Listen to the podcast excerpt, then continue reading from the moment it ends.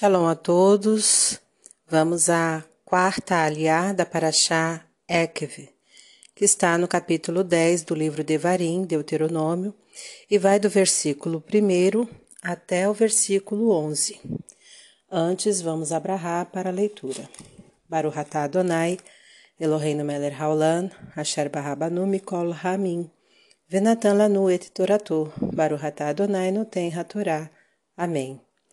Bendito sejas tu, Adonai, nosso Elohim, Rei do Universo, que nos escolheste dentre todos os povos e nos deste a tua Torá. Bendito sejas tu, Adonai, que outorgas a Torá.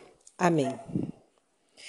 Nesse tempo, Adonai me disse: Corte duas tábuas de pedra, como as primeiras, suba ao meu encontro sobre a montanha e faça uma arca de, de madeira eu escreverei nessas tábuas as palavras que estavam nas primeiras que foram quebradas por você, e coloque essas tábuas na arca.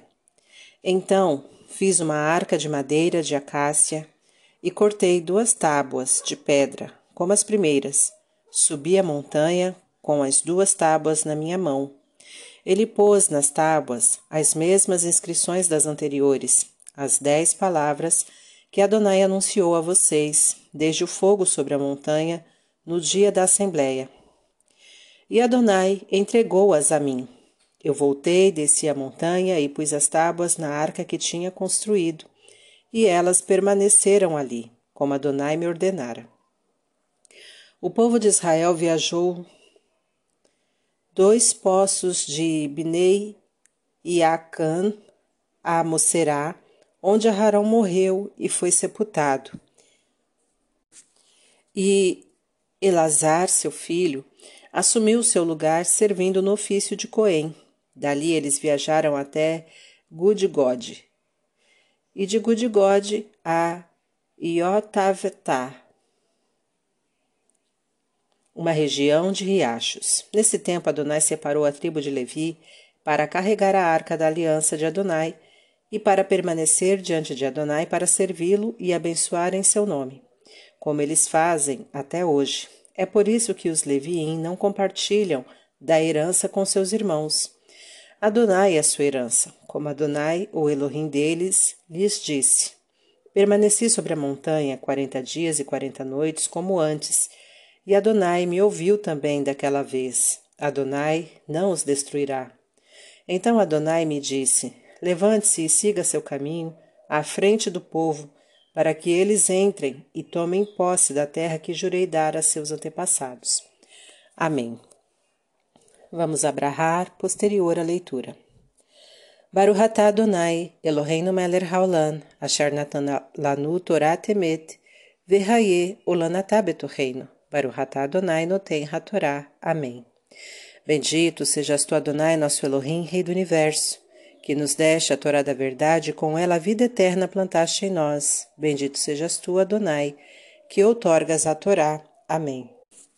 Nessa aliá é falado de uma arca de madeira em que Moisés guardou as tábuas que foram escritas pelo dedo de Deus.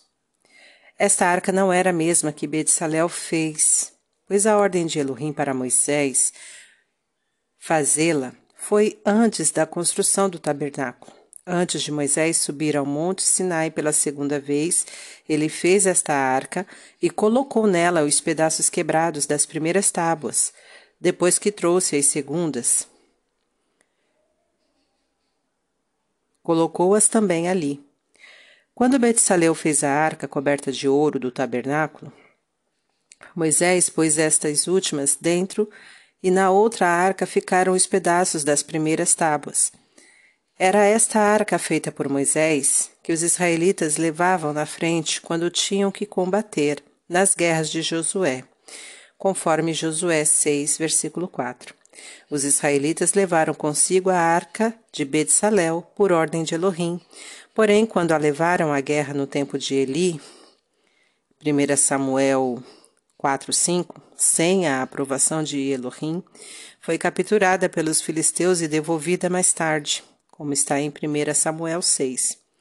Entretanto, o Talmud escreve que as primeiras, as quebradas, e as segundas tábuas encontravam-se na mesma arca, quando existia o templo, construído o seguinte quando um sábio esquece sua sabedoria ao longo dos anos, ainda assim é preciso dedicar-lhe o mesmo respeito que antes, pois em sua época normal servia com a sua sabedoria como as tábuas quebradas eram boas quando estavam inteiras, e por isso Elohim mandou colocá-las ao lado das novas. Shalom a todos.